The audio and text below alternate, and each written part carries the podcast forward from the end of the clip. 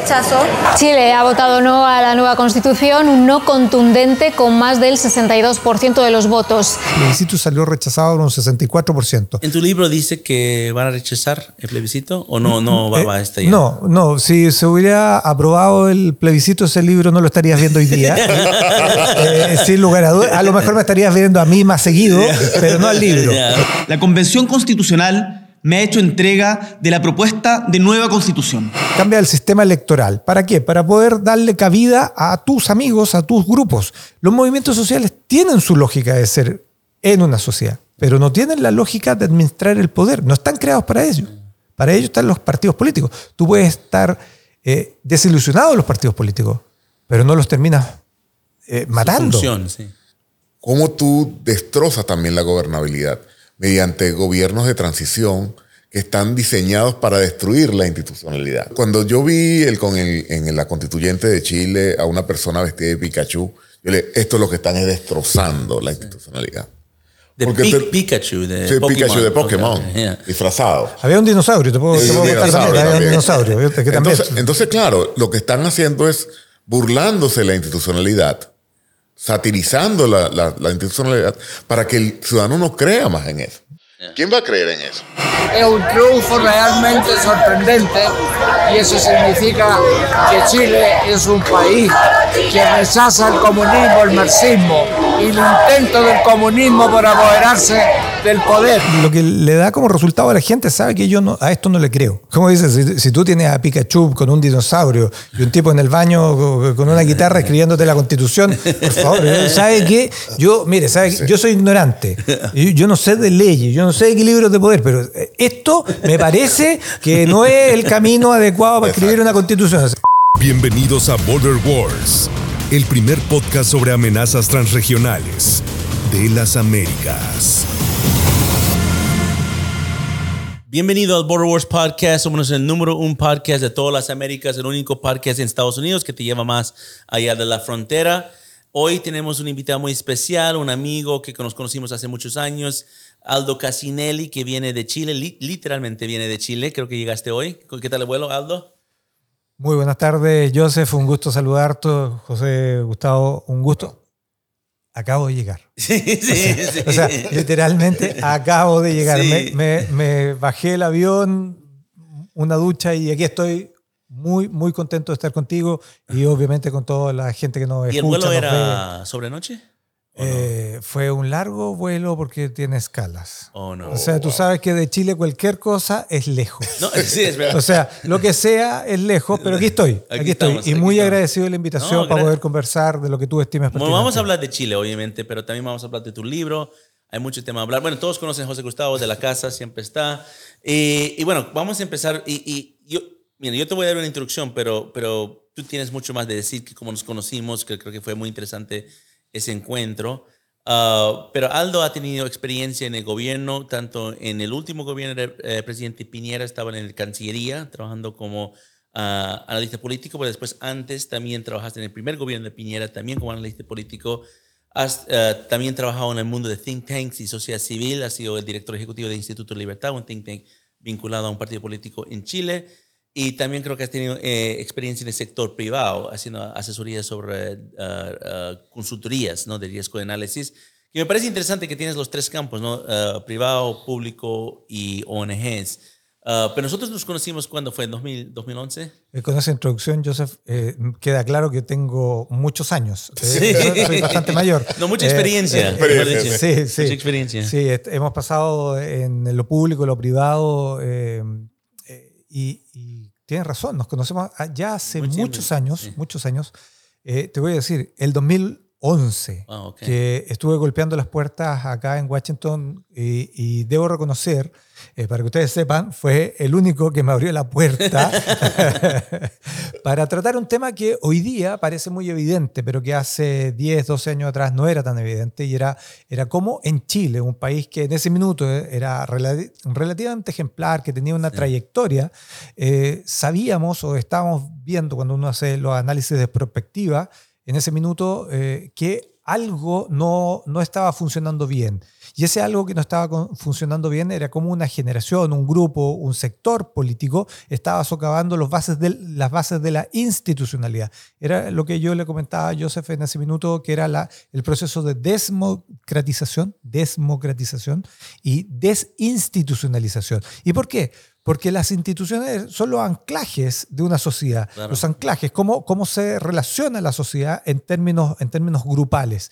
Entonces todo este, este sector estaba precisamente socavando y lo, y lo socavaba de qué manera? A través de la confianza. Es, es decir, estaba haciendo que la gente, que las personas, que cada uno de nosotros, Joseph, José Gustavo, eh, las personas que nos están ayudando hoy día aquí, eh, vayan perdiendo la, la- la confianza. Ya. Y así nos fueron socavando la institución y terminamos, eh, ustedes saben, hace tres, cuatro años atrás con una situación muy, muy complicada en Chile que se, se, se encubre en una lógica de, de estallido social, que es una demanda. Oh, vamos que- que vamos a hablar de esto, pero, pero quería preguntarte, porque nos conocimos en 2011, ¿cuándo empezaron los movimientos estu- estudiantiles, los grupos estudiantiles, donde viene el actual presidente Gabriel Boric? ¿Cuándo empezó eso? Mira, hay, hay dos inicios. Uno es el 2006, donde se llaman los pingüinos, porque Ok. son escolares. Ok, ok. Son escolares. Y esa generación toma el control el 2011, precisamente.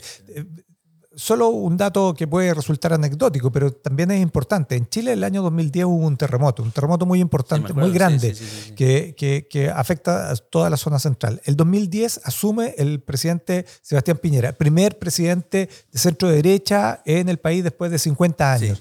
El último fue eh, Jorge Alessandri el año 58, 1958.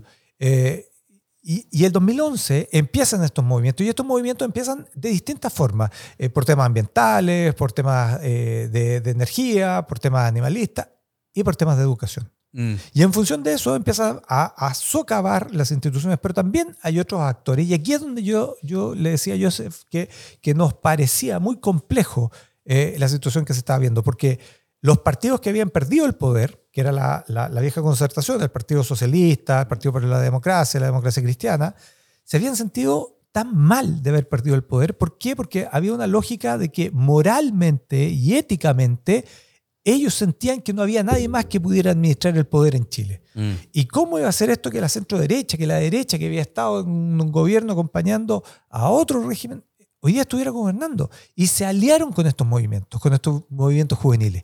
Y ahí, con esos movimientos juveniles, eh, suman al Partido Comunista, suman a estos grupos emergentes y crean algo que se llama la nueva mayoría. Básicamente con la lógica y la lucha, la disputa por el poder, el poder por el poder.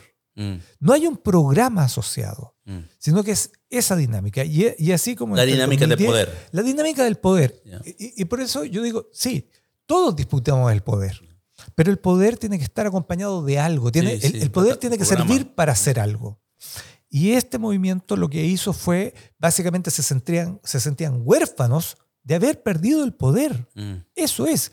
Y lo trataron de recuperar de cualquier forma. Ahí es que surge una oposición, que yo siempre planteo que las oposiciones en democracia tienen que ser oposiciones leales. ¿Por qué? Porque uno de los conceptos, de los conceptos básicos de la democracia es la alternancia en el poder. Es decir, tú hoy día, Joseph, tienes el poder de hacer este programa. A lo mejor José Gustavo mañana va a estar haciendo este programa y nos va a invitar, esperemos, a, a participar en el programa. Después puede que nos toque, que me toque a mí y vamos alternando esta lógica. sí, sí. Por lo tanto, a mí me interesa que este programa resulte bien y a Gustavo y a ti. Pero tú no Joseph. nos vas a invitar. O sea, yo los voy a invitar. Espero que el lleguen. poder, pero cuando tenga el poder. Espero que lleguen. No, pero ya tenemos distintas formas para hacerlo. Sí. No, pero sí, mira, me acuerdo, me acuerdo bien, ah, porque también eh, compartimos en otros cursos, en otros países, y nosotros estamos hablando mucho de guerra simétrica, y era interesante porque Aldo quiso aprender sobre esto y, y pudimos compartir mucho sobre esto.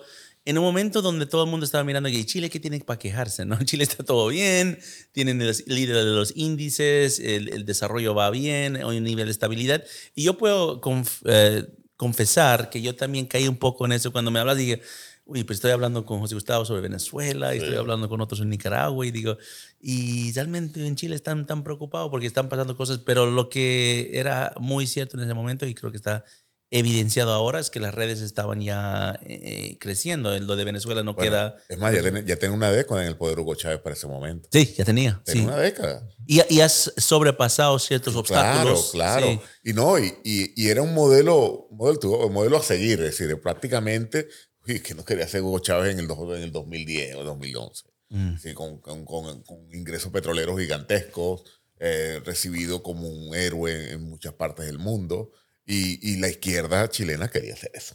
Sí, no, y bueno, eh, eh, eso me pareció como interesante y bueno, pasan 10 años, un poco menos de 8 años después y, y viene el momento definido de la época moderna de Chile, ¿no? Esto de la- lo que llaman estallido social, eh, creo que ese nombre a veces no es, eh, le da la- la- el peso que realmente pasó porque esto... Para, para- en, mi, en mi criterio no era tan orgánico. eh, esto creo que pasó derivado, más bien estaba pasando en Ecuador antes de que llegó a Chile había elementos digitales de desinformación, había elementos de agitación dentro del país, había estos grupos que ya estaban formados y radicalizados desde mucho tiempo atrás. Pero háblanos de eso, ah, ah, Aldo, porque tengo entendido que tú no estabas en Chile en ese momento, o estabas en Chile, cuéntanos. Est- Estuve en Chile un par de semanas, justo en el momento del estallido. Es más, yo estaba, me tocó estar en la Cancillería ese mismo día viernes, Ya. el estallido en la Cancillería. Estuve con el presidente de la República, Sebastián Piñera, ese mismo día en La Moneda. Y estaba, traté de dar clase a las 6 de la tarde, donde era el epicentro. ¿En, de- la, ¿En qué universidad? eh, en la Universidad Católica, Católica. que está Sí. en lo que se conoce como la Plaza Italia, que era el epicentro, y llegué ahí a dar clase y después me tuve que ir solo. Pero, pero como tú dices, eh, eh, habían indicios. Eh, venía la Ujú. por lo tanto, muchos de los, de los países, de los líderes mundiales, iban a estar en Chile un mes más adelante. Entonces, era un momento muy propicio para causarle un daño gigantesco al país. Y se fueron haciendo cosas sistemáticamente previas, eh, co- con días de anterioridad. Cuéntanos de eso. ¿qué, ¿Cuál es el- A ver, que- que- y, y hoy día se están repitiendo, pero con un gobierno de izquierda. Eh, la- los estudiantes se saltaban los torniquetes de lo- del, del subterráneo, del subway, Ok. del metro de Santiago. Eh, eh, eh, trataban de hacer, el concepto era la evasión. Un alza de- del pasaje de 30 pesos, en ese minuto equivale a menos de 0, 0,025 Wow. 0,025 Menos de un centavo. sí. dólares. O dólares, ok. Es- o sea, eh, eh, era algo irrisorio. Bueno, esta lógica y se instala una consigna que no son 30, no son 30 pesos, son 30 años, por todo lo que había hecho Chile durante 30 años. Pero bueno, estas son las cosas, pero como veníamos comentando, esto ya había partido con mucho tiempo de anticipación, eh, 10, 12 años antes. Y, y si uno, que, que era lo que yo les planteaba, uno lo veía en la universidad. Yo fui decano a los 34, 35 años, fui decano de la Facultad de Ciencias Políticas y, y Administración Pública. Y tú veías con los profesores cómo, cómo, cómo iban formando estas nuevas camadas de dirigentes. Habían cambiado de Marx o, o- o de los de, de los pensadores más duros del socialismo, del comunismo, lo habían cambiado por Gramsci. Y tú sabes que Gramsci, uno de los elementos claves que tiene es el concepto de la educación tú cuando vas modificando, vas mutando el tema de la educación, es sumamente significativo el, el- el cambio social que hace. A eso agregarle dos elementos que para mí son sumamente importantes. Uno, los medios de comunicación y el uso de las redes sociales. Y ahí tenemos, tenemos una situación muy, muy complicada. Y no, no quiero dejar pasar algo que acaba de decir José Gustavo respecto de, de- del gobierno venezolano. Porque el, el 98, cuando asume, tú, tú, tú podías decir, mire, tiene, tiene dos poderes. Tiene el poder político y el poder de las armas. Pero en la medida que fue avanzando y, y este concepto de, mm, de, de las materias primas, donde, ¿se acuerdan del boom de las materias Sí, primas? con el petróleo en 160 dólares, o sea, tú podías hacer la política que quisieras. Entonces, ese gobierno tuvo los tres poderes y podía repartir recursos. Bueno, Chile no fue la excepción en la cual recibió muchos recursos. Claro, claro. Y, y- y bueno, y en eso, bueno, José Gustavo, tú puedes comentar sobre esto porque hicimos análisis de, de la desinformación digital y era evidente que, que había una injerencia desde Venezuela. Ah, no se puede decir con 100% certeza que era el régimen de Venezuela, pero en, you know, ¿qué más va a ser? Um, mira, te cuento porque el- el- el- los datos los tengo en mi cerebro porque hemos presentado esto varias veces, pero había un estudio que nosotros participamos donde había 7 millones de interacciones digitales, ¿no? De, de me gusta, compartí todo, más que todo en Twitter. Y ah, de esos 7 millones, 36% más o menos de la conversación, de las actividades e interacciones digitales, era manejado por menos de un por ciento de las cuentas. Un pequeño número de cuentas, no tan pequeño, pero en general, relativo, estaban haciendo un tercio de la conversación.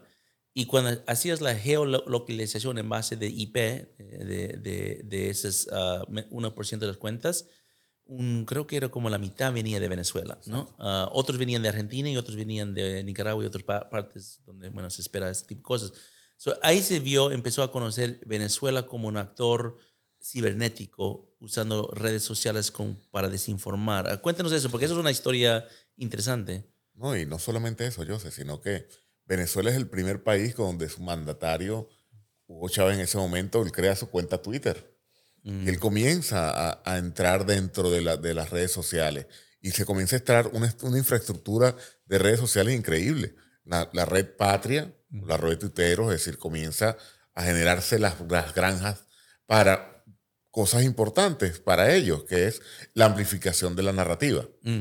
Entonces comienzan a no solamente amplificar la narrativa, sino también comienzan grupos a polarizar con la población eh, y atacar a aquellas personas que estén en desacuerdo con una medida u otra y la, la, polarizan, la, la, ridiculizan, le bajan, le bajan su legitimidad, pero mediante la amplificación ellos pueden modificar eventos, que es lo que ellos hicieron, intentar y han hecho. Y, eso es la, y esa es la mal llamada brisa bolivariana al final. Ah, claro, sí, sí. Porque la, brisa bolivariana, nosotros cuando entro en el aspecto convencional de la guerra lo vemos con movimiento de tropas o movimiento de personas o, o, recursos, pero la no convencional nos implica, nos dice que las narrativas, la amplificación, la polarización, la manipulación, la desinformación son herramientas poderosas para movilizar. Sí, sí. Y tú, y tú um, y también participamos en una investigación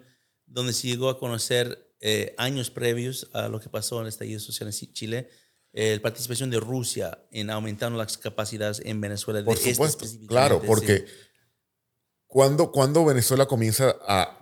Ellos comenzaron indudablemente con la parte de las redes sociales, pero su salto de calidad, por decirlo de esta manera, es cuando Rusia comienza a crear ciberdefensa, exactamente. Comienza a crear los movimientos de ciberdefensa, comienza a hacer una política de Estado. Y batallón de troles, Exactamente, es un batallón de troles. Es decir, le, le, dan una disciplina de por sí, actualmente, y lo pueden, lo pueden ver cualquiera de nuestra audiencia, ellos todos los días en el medio militar o en las cuentas militares aparece, y, y en todas las cuentas del, del, del, régimen aparece un hashtag, aparece una, una, publicación que ellos están obligados por disciplina a darle seguimiento y a, y a amplificarlo porque ellos, y, y, muchas funcionan, otras no. Pero de eso se trata, se trata de la adaptación, se trata de ese testeo y ellos van testeando, adaptándose, viendo qué funciona, qué no funciona, para así poder influir en eventos. Sí. Y eso afectó a Chile. Yo creo que eso, eso, ese, y, yo lo veo como más o menos como un ensayo, por la parte de Venezuela, ¿no? Por parte de Chile fue más. Por parte de Venezuela un ensayo, porque después lo ejercieron con más fuerza en Colombia en 2021. Exactamente. O sea, lo dieron duro con Colombia que para, para, Venezuela creo que es un objetivo súper claro y, inmediato. Uh, pero, pero ahí, ¿cómo, ¿cómo viste el efecto de todo lo que pasó en Chile? ¿Y qué nombre lo pondrías? Porque esta social me parece muy débil para entender lo que realmente pasó. No, yo creo que, que derechamente lo que sucede en Chile, eh, a propósito de esta situación, que, que, que, obviamente las demandas sociales están, tú, tú las puedes gatillar. Pero, pero lo que viene detrás en términos políticos fue el intento de sacar un gobierno democráticamente electo y cambiarlo. O sea, eh, a, a, nadie le cabe duda. Y aquí entraron los, los sectores de izquierda, de la izquierda dura, muchos de ellos que hoy día están en el gobierno, y otros que no eran tan de izquierda, que habían estado en la vieja concertación, se sumaron también a esto sin ninguna reflexión. Y yo creo ahí, quiero, quiero tomar un elemento porque, claro, sabemos todo lo que se hizo con estas granjas, eh, con, esta capacidad cibernética de atacar, pero eh, también eh, Viene, viene, otro elemento que es sumamente interesante, que es el relato que tú le pones detrás, que es el contenido. Porque ahí es donde yo creo que, que, que Chile te demuestra que con un buen contenido, con un buen relato, con dos o tres ideas, tú puedes perforar completamente un sistema político, te funcione relativamente bien. No voy a decir que funcionaba bien, pero que te funcione relativamente bien, lo terminas bombardeando. Eh, entonces, el soporte es como tener la infraestructura y a esa infraestructura le entrega ciertos elementos eh, cualitativos, que es el relato, que son los mensajes. Entonces, y ahí en el libro yo planteo una, una de mis tesis que es eh, del objetivo a lo simbólico. ¿Y por qué del objetivo a lo simbólico? Porque ¿por qué en un país como Chile, que tiene ciertos indicadores que son objetivos, esos indicadores objetivos dejan de existir lisa y llanamente. O sea, en dos, tres semanas dejaron de existir esos indicadores, dejó de existir e, ese, ese avance que había tenido Chile y pasamos a una lógica simbólica de que todo lo que se había hecho había estado mal y por lo tanto, eh, más allá de la pobreza, eh, hay una lógica que se impone, que es el concepto de la desigualdad. Y sobre eso se empieza a construir una nueva realidad. Entonces, Claro, tenemos todo el, sistema, por eso yo planteo todo el sistema, el soporte que es tecnológico y, que se, aviva desde afuera. Tú tienes dos o tres elementos que, del cual tú construyes, pero ¿qué construyes? El relato y el resto es el soporte. Y eso es muy interesante porque es lo que, lo que, como tú bien dices, es lo que pasa en Colombia, es lo que pasa en Ecuador, es lo que pasa en Perú antes del cambio de, de gobierno y que en Chile prácticamente casi culmina con la caída del gobierno. Y eso fue, ese relato de desigualdad, es algo que fueron ah, montando por mucho tiempo. Yo me, en el mundo académico yo creo que empezó con el Gini Coefficient, ¿no? Para poder decir que pues, Chile, porque muchos hablaron del éxito de Chile, ¿no? El bonanza que Chile ha tenido uh, desde que ha podido hacer sus reformas económicas y de crecimiento. Es, prácticamente la excepción en América Latina por muchos casos, porque fue a llegar a ser OSD, desarrollo sostenible, todo lo que miras en la parte económica, pero para muchos no era suficiente porque les faltaba esa parte de igualdad, ¿no? Dice que Chile está perfecto, pero no tiene, no tiene el Gini coefficient necesario. Entonces, eso, ese relato eh, fue instrumentalizado con esta nueva infraestructura de desinformación. eso creo que lo que dices. hablamos de tu libro. Ah, quiero promocionar tu libro porque uh, me gustaría decir que Aldo vino para, para estar en el programa de, de World Wars, pero realmente Aldo vino porque está nominado, es, muy un orgullo, eh, nominado por un premio eh, aquí en Estados Unidos por una asociación de ciencia y política que se llama Napolitan, Napolitan, Victory Awards. Entonces, este libro que se llama Un sistema político para el Chile que viene, que fue publicado el año anterior, que está a la venta en Amazon, me imagino, ¿no? En, o, no? Busca Libre. En Busca Libre. En, bueno, está, está eh, disponible para la compra en Internet. Vamos a poner el link a, la compra en, la descripción. Um, fue nominado como uno de los mejores libros en el área política eh, del año. Cuéntanos, ¿el estallido social es lo que te motivó a escribir esto? Esto es una obra que ya tenías en mente de hace tiempo. No fue el estallido propiamente tal, sino que fue lo que viene después del estallido, que es esta lógica de redactar una nueva constitución.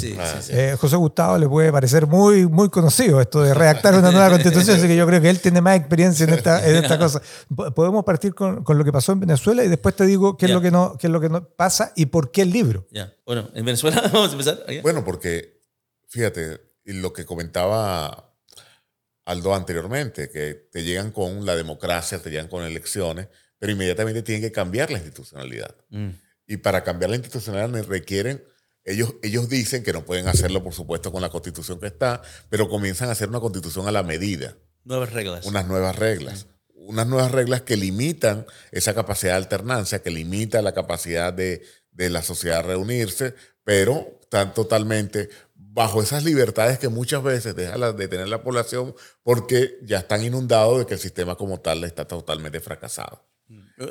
Y, para, Chávez lo, lo... ¿Cuándo efectuaron la eh, constitución de Chávez? En el 99, un año, un año, no duró un año, es decir, un año después fue, fue el cambio de la, la primera cosa que hizo. lo primero que hizo.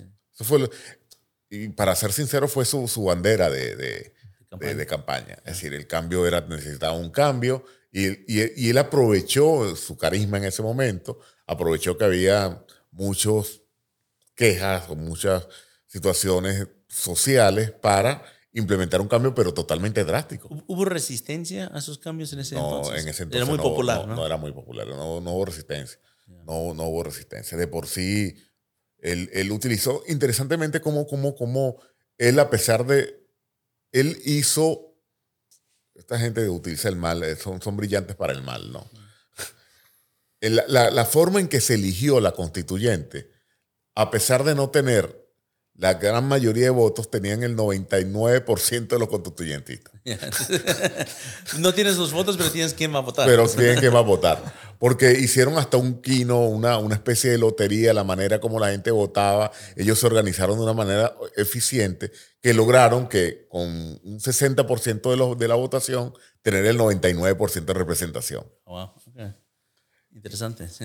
Y eso es brillante, es decir, pero no hubo, no hubo una respuesta del lado opositor para... Nada más habían tres constituyentistas opositores, tres. Entonces, tú te podrás imaginar que eso fue totalmente un camino libre. Decir, y, y, y, dentro de todo hay que decir, bueno, gracias a Dios, no, porque pudieron hacer muchas cosas más. Te voy a poner un ejemplo, Joseph. Hugo Chávez se fue en ese momento de viaje al exterior y, estaba una discusión de cambiar el nombre. No iban a cambiar el nombre de Venezuela. Hubo un momento que se iba a seguir llamando República de Venezuela y de repente Hugo Chávez regresó y no, no, no, tienen que cambiar el nombre. Y, cambiaron el nombre, pero, pero, pero por una decisión. Es decir, la misma asamblea no lo quería y al día siguiente lo cambiaron. A la República Bolivariana. A República Bolivariana de Venezuela. Entonces, detalles que a veces uno piensa que son mínimos, pero son son vitales. No, y eso fue vital, cambiar el nombre. Lo mismo pasó con, Bolivia. porque te tienen que cambiar el sistema de referencia. Es importante cambiar el sistema de referencia. Y es tanto, nosotros nos cambiaron hasta el uso horario. Es verdad, media hora antes. sí. Pero porque te tiene que cambiar totalmente el esquema de referencia. Y entonces tú, tú, estás totalmente desubicado, pero ellos no están desubicados, ellos saben hacia dónde van. Bolivia hizo, antes que entramos, Bolivia hizo lo mismo con plurinacional que creo que afectó un poco el narrativo de lo que quieren imponer en Chile. Les voy a contar una anécdota muy chistosa porque entre las últimas veces que yo he ido a Bolivia, creo que fue en 2014. 2014 la última vez que fui a Bolivia y a Venezuela, ¿no? Después de eso ya no he regresado y creo, no creo que me quieren más allá en esos países, ¿no? Y lo interesante es que en Bolivia, um, yo nací en Estados Unidos, entonces para ir a Bolivia necesito una visa. No, antes no se necesitaba una visa, pero después bajo la reciprocidad le empezaron a imponer una visa para los americanos. Entonces, bueno, pido la visa, entonces hay que pagar a la embajada, ¿no? Un cuota para la visa. Y solo aceptan money order, ¿no? Un cheque prácticamente. Entonces yo pongo, escribo República de Bolivia, porque yo no sabía el nombre cambió. Bueno, sabía que el nombre cambió, pero pensé que no era gran cosa. Y se enojaron conmigo, me se enojaron y me regañaron con el Estado Plurinacional de Bolivia. La, tuve que, no solo me tuve que reescribir, tuve que ir y regresar y sacar otro money order para que eso lo aceptan. Que, que decir que lo estaban tomando súper serio el nombre. Yo creo que alguien en esos años, si hubiera puesto República de Venezuela y no, pone lo bolivariano, no, no, no, eso ya no lo han aceptado. Así, mismo es. Muy bien, bien. ¿Cómo esto después afecta a Chile? Porque la, muchos de nosotros que estamos mirando desde afuera estamos súper preocupados porque como lo vimos en Venezuela, lo vimos en Bolivia, digo, uy, lo van a capturar a Chile, o sea, lo van a capturar, esto lo va a pasar. Y, y, algo que pasó por cuatro centavos por el eh, transporte público va a terminar con el país. ¿Cómo lo vieron? ¿Y qué es el paso uno? El paso uno, sí, sí. E, exactamente, lo que tú dices. Por eso les planteo los anclajes. La constitución lo que hace es cambiarte las instituciones. O sea, esas prácticas ya venían, cambiarte las instituciones.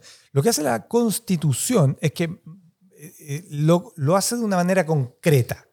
Al cambiar la constitución, las relaciones de poder al interior de la sociedad es lo que, lo que deja la manifestación concreta de este cambio. El libro en particular lo que, lo que hacemos es, eh, no nos metemos en el estallido, sino que es como el inicio y nos metemos precisamente en el tema de cómo se redacta la constitución y por qué. Y por eso que hablamos de un sistema político, porque se supone que cuando tú redactas una constitución, estás hablando de cómo se distribuye el poder dentro de una sociedad. Eso es lo que tú haces. Entonces podemos tener los modelos, como los que ya hemos descrito, Venezuela, Nicaragua, Ecuador, Bolivia, ¿eh? o tenemos otros, otros modelos. Bueno, Chile pretendió ir para allá.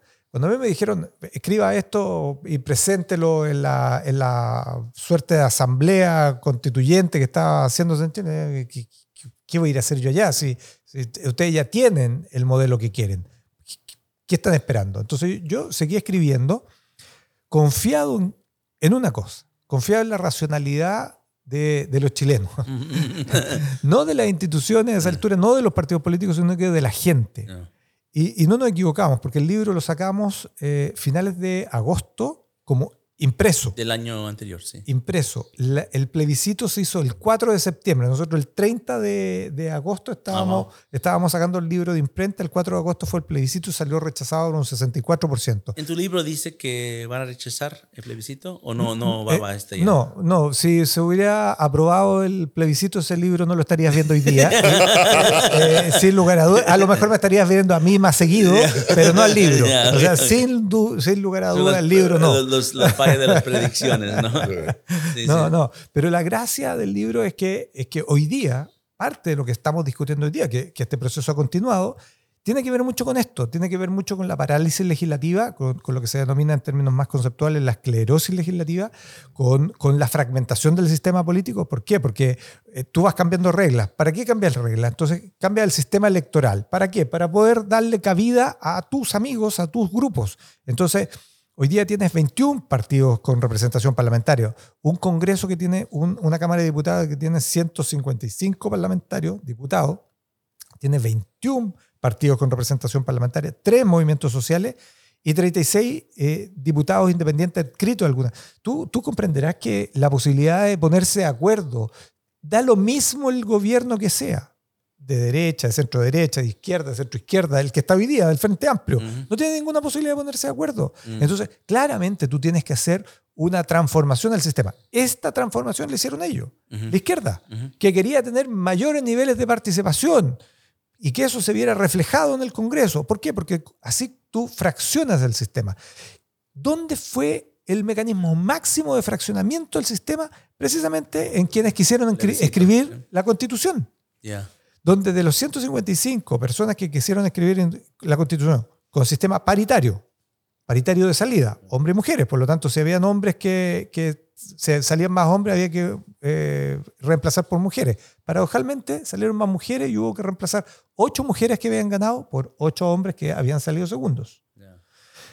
Pueblos indígenas, 15 representantes indígenas de un padrón de, de un total de 155, o sea, prácticamente el 10%, de, el 10 de los representantes tenía, era, eran de comunidades indígenas. Y básicamente la mayoría de ellos eran de movimientos sociales. Los movimientos sociales tienen su lógica de ser en una sociedad, pero no tienen la lógica de administrar el poder. No están creados para ello. Para ello están los partidos políticos. Tú puedes estar eh, desilusionado de los partidos políticos, pero no los terminas eh, matando. Función, sí. Tú tratas de mejorar su función. El sistema político lo que hace es tratar de mejorar su función.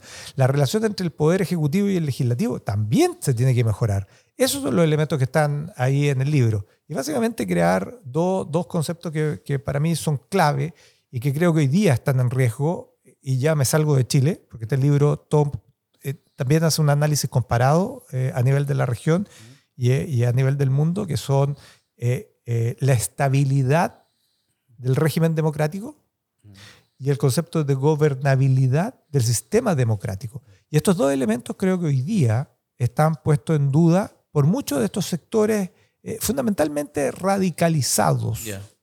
Que, que no creen ni en la democracia ni en la capacidad de ponerse de acuerdo. Quieren solamente en la capacidad de imponerse, incluso por la fuerza. Y la fuerza puede ser eh, material, eh, violenta, o puede ser también esta fuerza que hoy día le da las redes, la capacidad de, de pasar por arriba a través de imponer una verdad.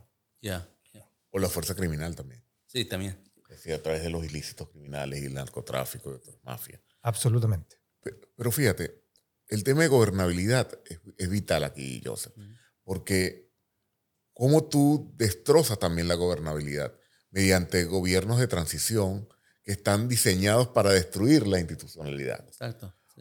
Cuando, cuando yo vi el, con el- en la constituyente de Chile a una persona vestida de Pikachu, yo le esto es lo que están es destrozando la institucionalidad. De Porque Pi- te- Pikachu, de Sí, Pikachu de Ok, Pokémon, disfrazado. Había un dinosaurio, te puedo, Sí, te un puedo contar dinosaurio también, había un dinosaurio. ¿viste? Que también- Entonces, entonces, claro, lo que están haciendo es burlándose de la institucionalidad, satirizando la, la- la institucionalidad para que el ciudadano no crea más en eso. ¿Quién va a creer en eso? Es un chiste. ¿eh? Entonces, cuando tú consideras que tus electores o tus representantes son un chiste, todo se transforma en un chiste. Viene el, como el momento del relato, viene el momento de la narrativa. Y entonces tiene que venir después un gran, el gran Mesías, el gran Salvador, el que va, el que va a acabar con todo esto, pero ya ahí no va a haber libertad. Ya, claro, claro, claro. Mira, si, si entendí bien, Aldo, lo que tu libro habla es en este esfuerzo de tener tanta diversificación de ideas y partidos y, uh, qué sé políticos, que se ha vuelto prácticamente imposible llegar a consensos, ¿no? Y eso lo atribuyes al, al fallo del mismo plebiscito, porque el plebiscito metió a tantas, tantas Pikachu y todos, y que no había forma de tener un consenso sobre algo que empezó con, digamos, unos grupos que tenían una dirección. Parte, parte antes. Parte ¿Es, antes. ¿Es, correcto eso? Ese, ese... Lo, lo, que pasa es que esa es la culminación del caos. Yeah. Eh, y, y, esa culminación del caos lo que, más, lo que le da como resultado a la gente sabe que yo no, a esto no le creo. Yeah. A esto no le creo. Como dices, si, si, tú tienes a Pikachu con un dinosaurio y un tipo en el baño con una guitarra escribiéndote la constitución, por favor, ¿sabe qué? Yo, mire, ¿sabe yo soy ignorante. Yo, yo, no sé de leyes, yo no sé de equilibrios de poder, pero esto me parece que no es el camino adecuado para escribir una constitución. O sea, que Pikachu, que lo andan atrapando en las esquinas, en las plazas, los niños chicos con sus teléfonos, eh, creo que no, no es el modelo.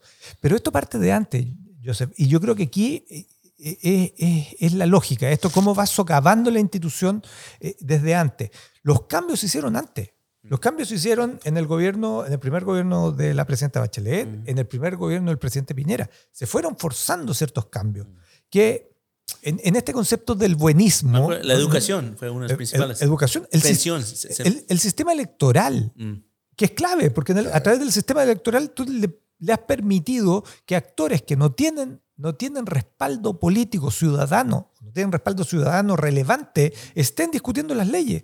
Es lo que yo denomino, está ahí, eh, el concepto de las pymes políticas, pequeñas y medianas empresas políticas.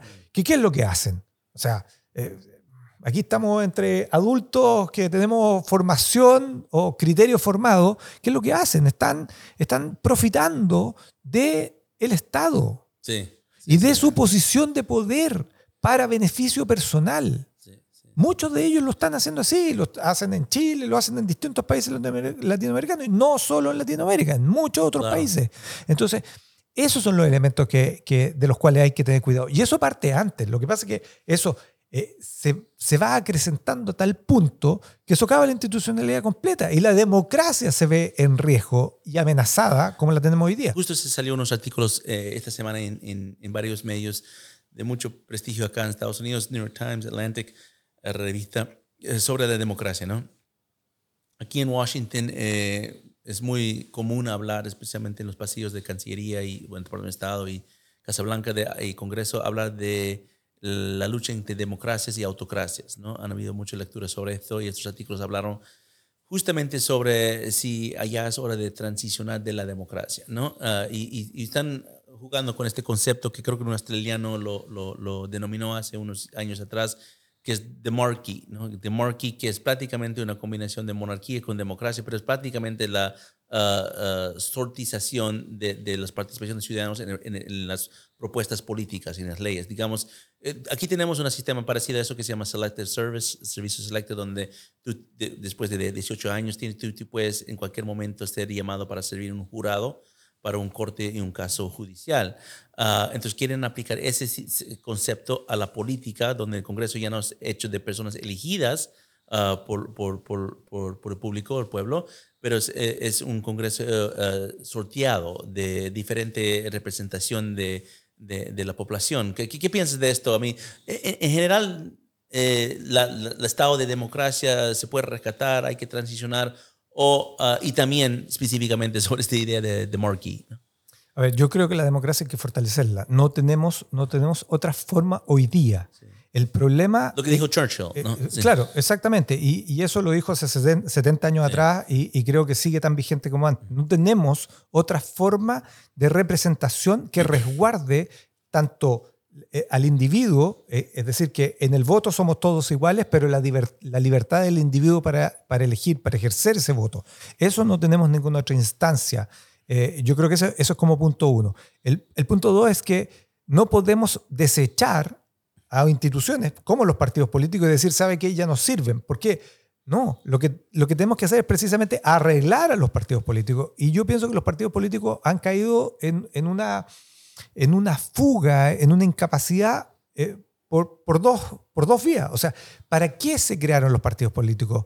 Básicamente para dos cosas. Para formar gente que tenga cuadros para administrar el poder, es decir, el Estado, los gobiernos locales, los gobiernos federales, los gobiernos provinciales, sean las instancias que sean para eso, punto uno. Y lo segundo es para ganar elecciones y ser representantes de sectores de la comunidad. Para eso se crearon los partidos políticos. Esa es la historia de los partidos políticos. Hoy día con toda la tecnología que tenemos, básicamente lo que tenemos que hacer es precisamente dotarlos de mayores exigencias, mayor transparencia, mayor democracia interna. Si hacemos eso, eventualmente vamos a tener mejor, mejores partidos y mejores representantes. Pero a su vez tenemos que tener leyes, instituciones claras para, para que esto funcione.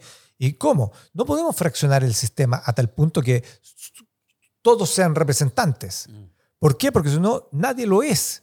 No podemos tener partidos que no tengan algún nivel de solidez. O sea, tú me puedes decir, sí, ok, hay, mínimos para ser partido. ¿No vamos a tener rotación de partidos? Bueno, cuando los partidos tengan algún nivel de solidez, eso lo podemos poner en distintas instancias, distintos niveles dentro de la estructura del Estado y vayan creciendo y vayan adoptando algún nivel de experiencia, que no sean gente tocando la guitarra o vestido de, de, dinosaurio los que, los que hacen las leyes. Entonces, podemos ir construyendo sistemas, pero no, no podemos destruir el sistema. ¿Por qué? Porque así como e, ese modelo que tú planteas, Joseph, también hay otro que me preocupa mucho más que ese que es el concepto de las democracias iliberales. Ah, como autocracias. Concepto exactamente que se visten a través de los mecanismos democráticos, es decir, acceden al poder a través del voto popular, pero van transformando las leyes para acceder, para quedarse con todo el poder. Y cuando ya tienen todo el poder, ¿qué vas a hacer? Pero eso justo es el problema, porque en este denominación. Esto está escrito ahorita en, la, en, la, Hay un documento aquí en Estados Unidos que se elabora cada año sobre nuestra estrategia de seguridad nacional que se llama en inglés NSS, National Security Strategy.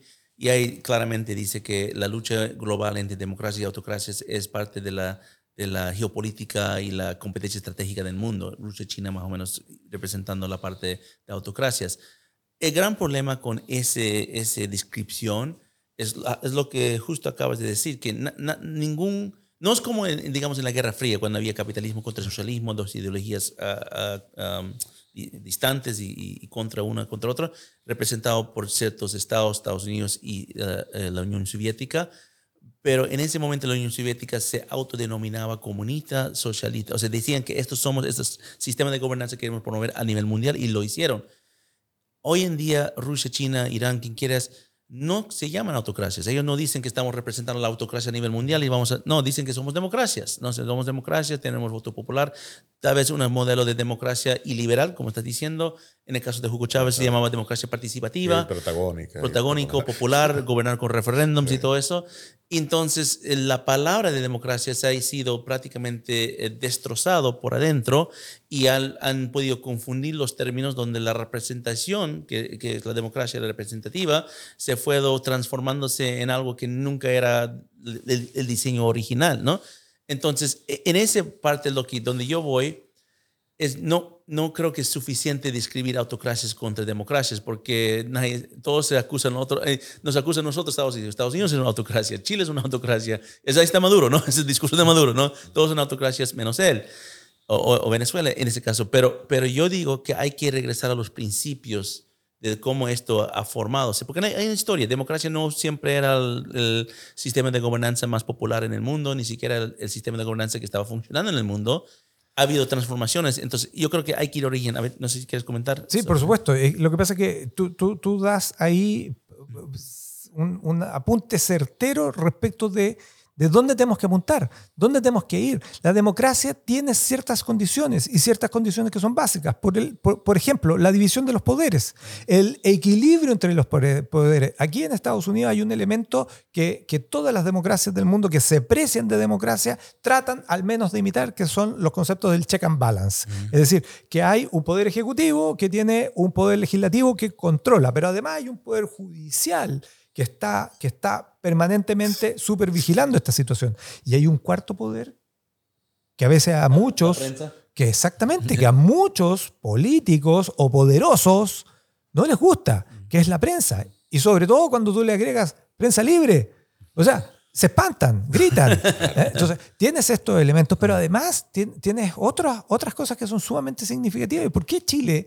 ¿Por qué Chile eh, eh, era, y lo que te, te comentaba hace ya 12, 13 años atrás, te comentaba que era, que era un riesgo?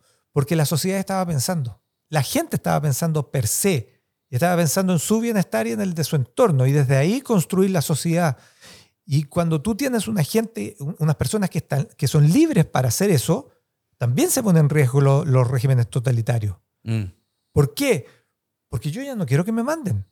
Yo ya no quiero ser un, un rebaño conducido por el Estado que toma todas las decisiones. Al revés.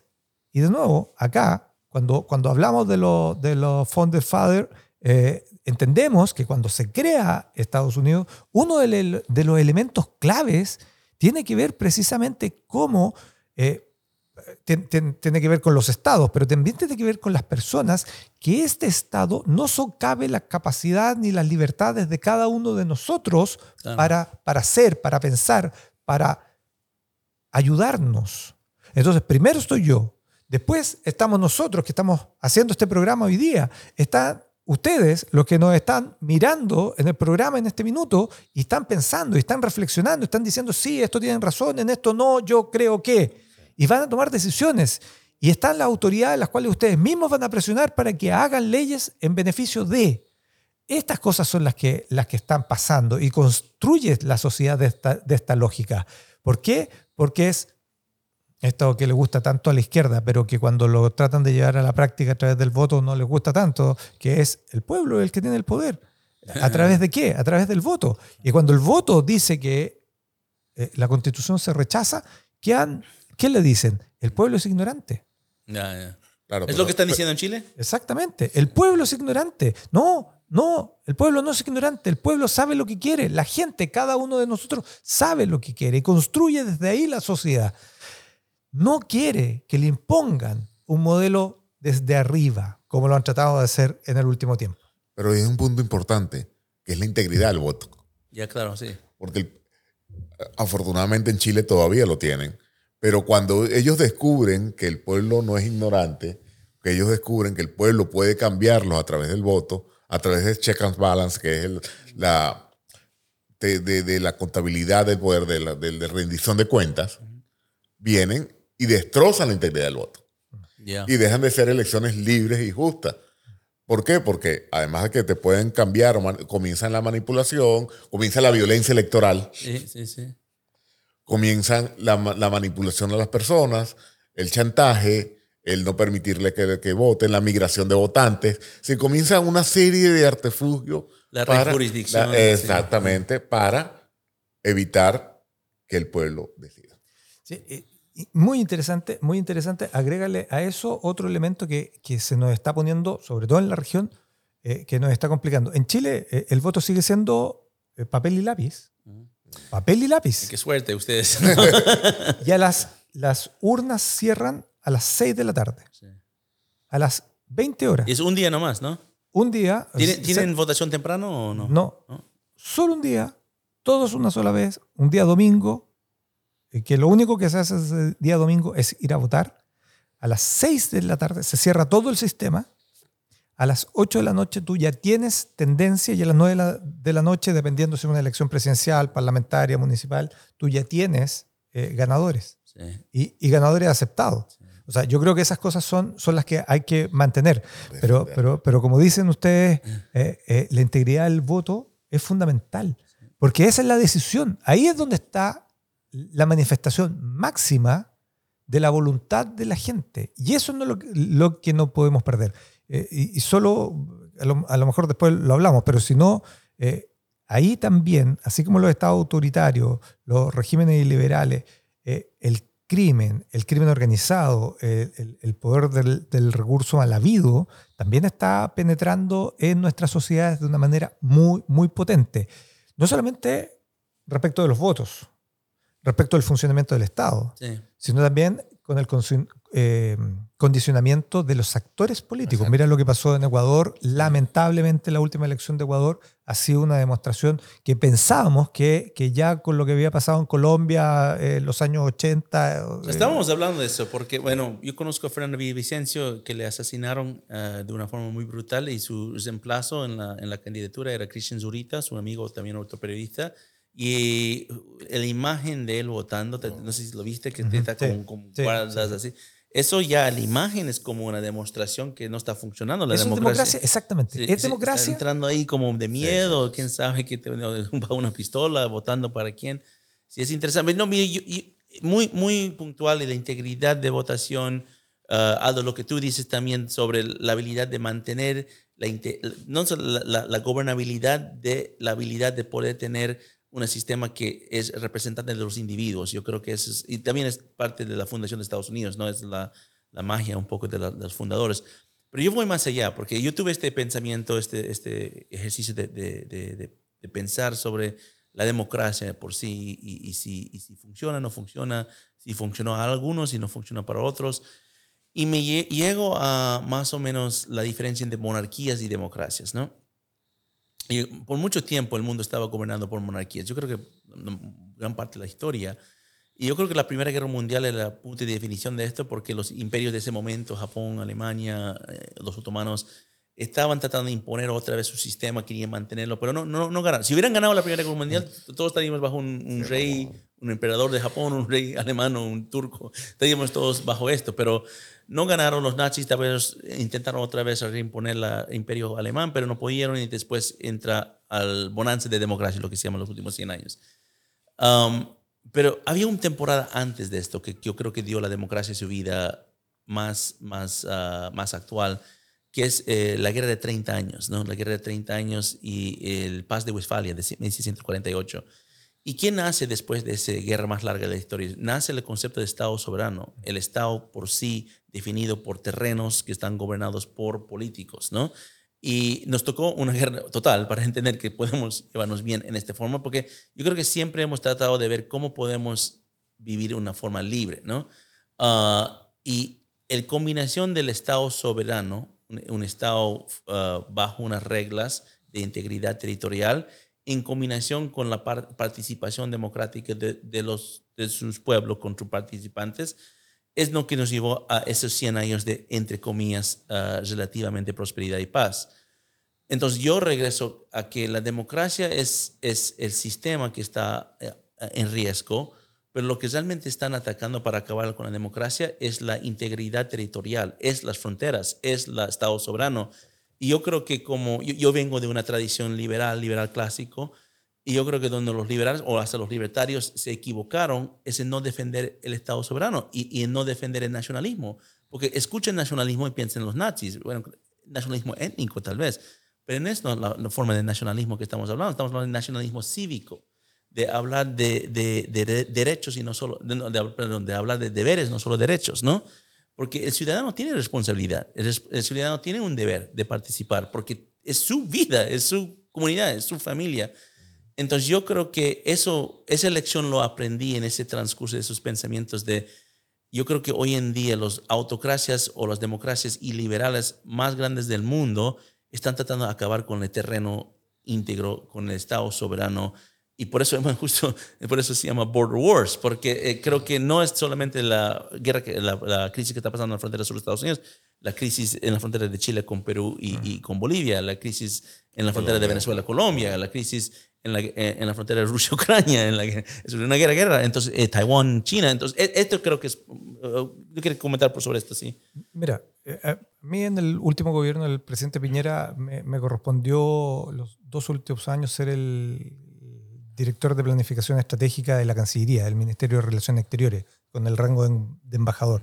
Tú lo que acabas de decir de, de, de, este concepto de la paz de Westfalia, mm. una de las cosas que tenía precisamente era el concepto de Estado-Nación. Eh, no voy a decir que sean tan, tan añejas, tan antiguas, mm. el, estos conceptos, estos principios dentro de, la política internacional, del concepto de política internacional. Pero esto es lo que prima en la política internacional. O sea, el respeto a la soberanía del otro Estado de decidir para sí, para sí y por sí. eso es lo que justifica además que los países que respetan esto no se estén metiendo precisamente en lo que tú estás mostrando, a sabienda de que están causando daño. A diferencia de los otros, que entendiendo que existen estos principios, no tienen ningún pudo- pudor, límite ni precaución en ir e invadir o socavar las instituciones de otros- estados en beneficio propio. Entonces te das cuenta este desequilibrio que se produce. Este- esta es la típica paradoja, ya que hablas de- de- del concepto de liberal. Este es el concepto de hasta dónde yo tengo que soportar tu agresión. Mm.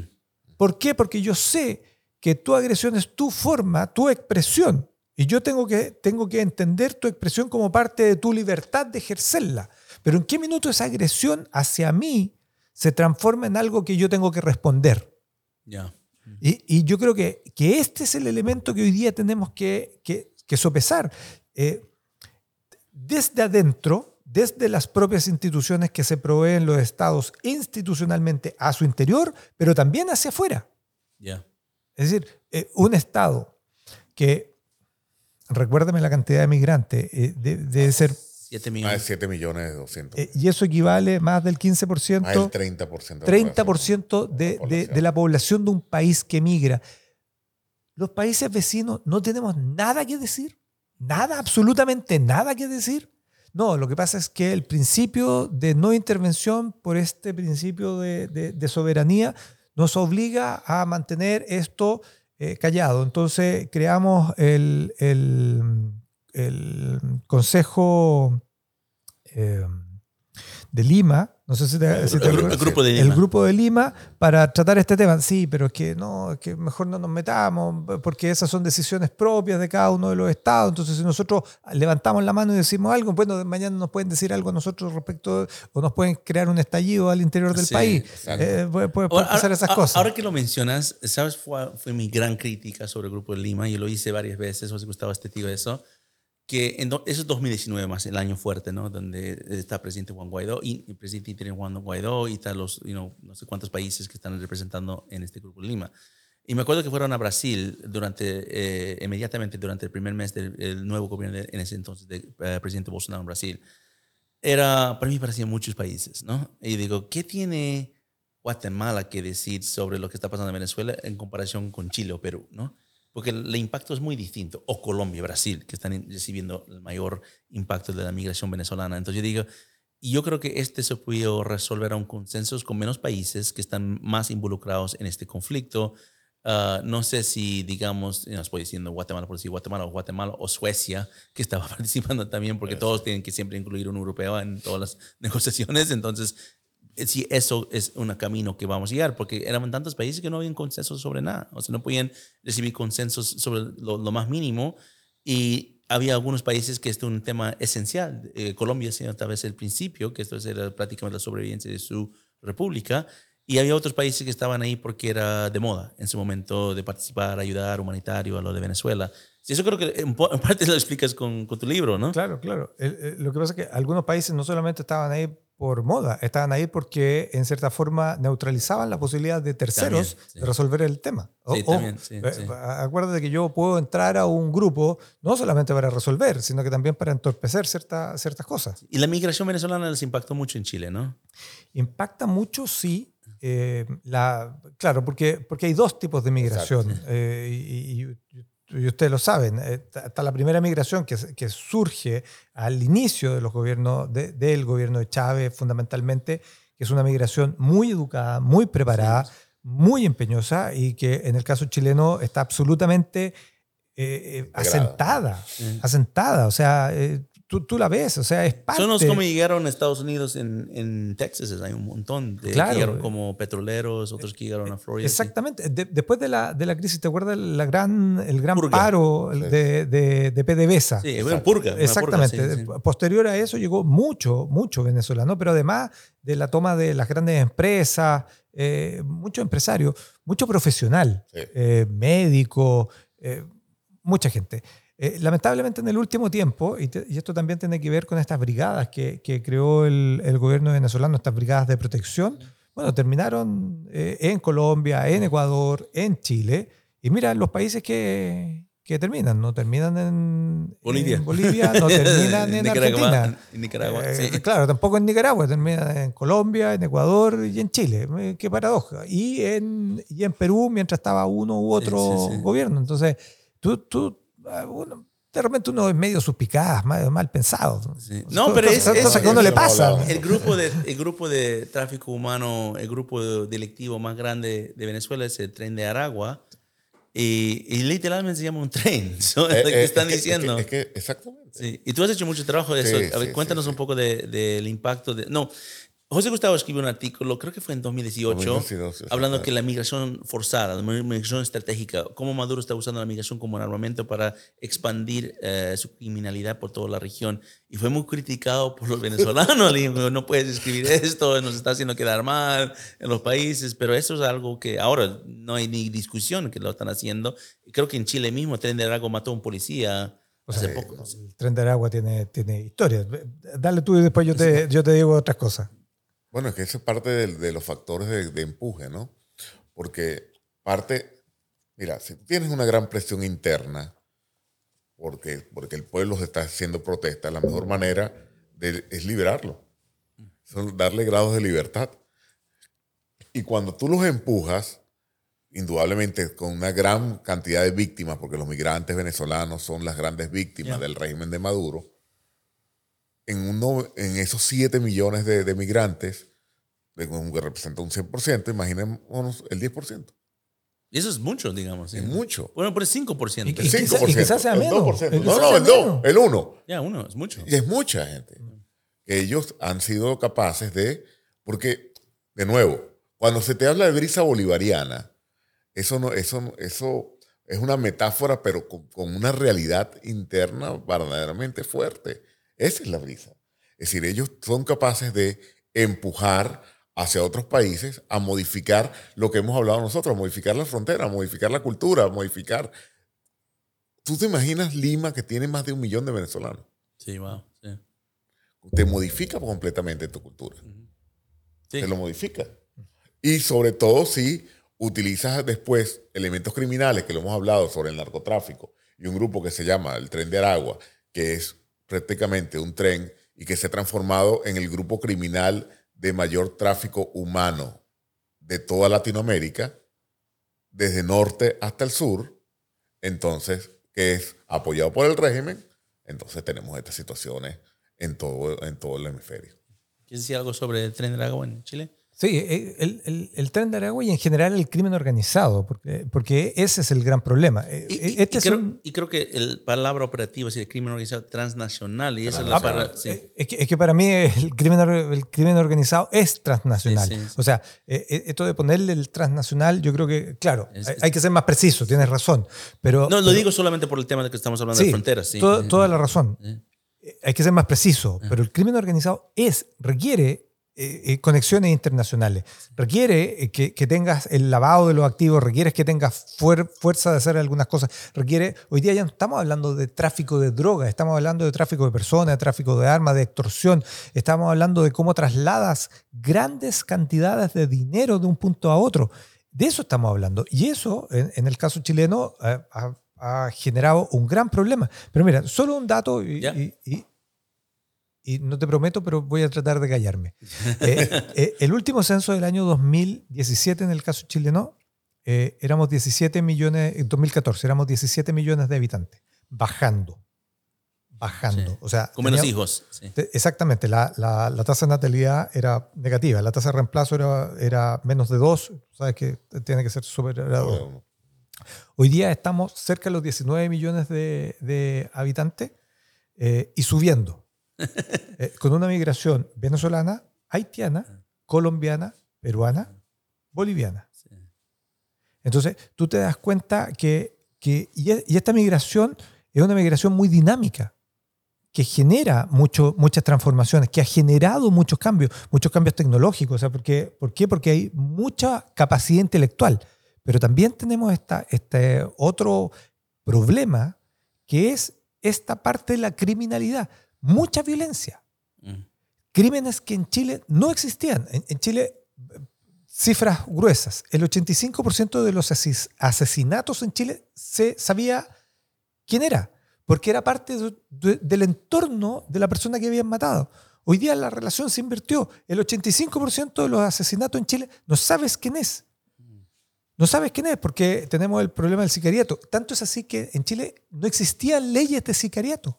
Mm. Hace dos años se, hizo este año. Tenemos un, proyecto legislativo y ejecutivo. El legislativo está en manos de, centro derecha y, el, y, el, gobierno en manos de izquierda. Y se armó un fast track legislativo para sacar leyes porque no existía, no existía el secuestro extorsivo. No existía, no era, no era un tema en Chile. Lo tuvimos, e, este año pasa a ser un delito. Estas son las cosas que van pasando y esto es lo que tenemos que, como democracia, como sociedad, transformar. Y eso es interesante. Y voy a finalizar con esto porque me están diciendo que... sí, sí, así. um, porque justo eh, hablamos un poco del asesinato de Fernando Villavicencio en Ecuador, ¿no? Eso fue, arrestaron colombianos, armas de Perú, ¿no? Entonces han you know, seguramente México está involucrado algo ahí porque los carteles mexicanos están muy presentes. Eh, y, no tengo ninguna duda si hay alguna participación de algo de Venezuela también. Entonces, literalmente es un conglomerado criminal que se encarga de, de ese tipo de, de eh, acciones muy fuertes a nivel política, ¿no? De cambios políticos muy profundos. Mira, Aldo, yo creo que podemos, tenemos que invitar otra vez. O sea, tenemos que hacer una ronda dos, porque hay muchos temas que no hemos hablado. Uh, quería hablar un poco de la coyuntura que va a pasar en la política en Chile que viene. Hay elecciones más rápidos que, que 2025. Hay, hay, un plebiscito a final de año, de diciembre de este año, con un nuevo proyecto constitucional el próximo año entramos... En, Pero el Partido Republicano es la mayoría representado en ese eh, constituyente. Exactamente, el 35% lo tienen ellos. A finales de diciembre, el próximo año elecciones locales, municipales y consejeros, eh, consejos locales. Y el año subsiguiente, el 25, elecciones presidenciales y parlamentarias. Muy, muy importante. Entonces, te vamos eh, antes de 2025, te vamos a tener de regreso cuando estás en Washington. Sí, bueno, siempre estás invitado y mucha suerte. Bueno, cuando sale este podcast, ya vamos a saber si ganaste o no. Entonces, uh, si no, déjalo así. no, pero, pero mira, pueden, encontrar este libro, Un sistema político para Chile, que viene, que yo estoy seguro que va a ser un, uh, no solamente un bestseller, pero también un el libro que ganó premio ah, por, por Aldo Casinelli. Está vincul eh, ¿Dónde lo pueden comprar? O sea, ¿dónde lo pueden encontrar? Bueno, está, en Chile la librería, pero hay una página que se llama Busca Libre. Busca Libre, así como lo que estamos tratando de, promocionar, que es libre. Eh, .org o, o, en cada país el punto de cada país y ahí lo van a tener eh, eh, disponible. Perfecto. ¿Y, y, traducción en inglés o es muy... Todavía no, porque este, ustedes saben que hacer un libro es un esfuerzo grande y, lo hicimos nosotros con, con un grupo de, de, personas. Buenísimo.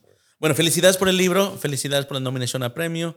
Uh, yo tengo esperanzas que Chile se va a corregir ese camino que tuvieron en los últimos años. Yo creo que ya con el fallo del plebiscito, el nuevo constituyente a veces nos inspira con las cosas ah, más positivas, veremos porque nunca se puede ah, bajar la guardia.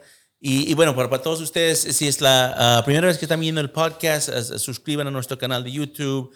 Um, si están mirando Spotify, todo eso, suscriban a esos canales también si les gustó el video y, bueno, si quieren ver a Aldo de nuevo en el podcast, nos regalan por lo menos unos 500 likes. Yo creo que unos 500 likes sería adecuado, ¿no? nos sumamos, nos sumamos. sumamos, nos sumamos.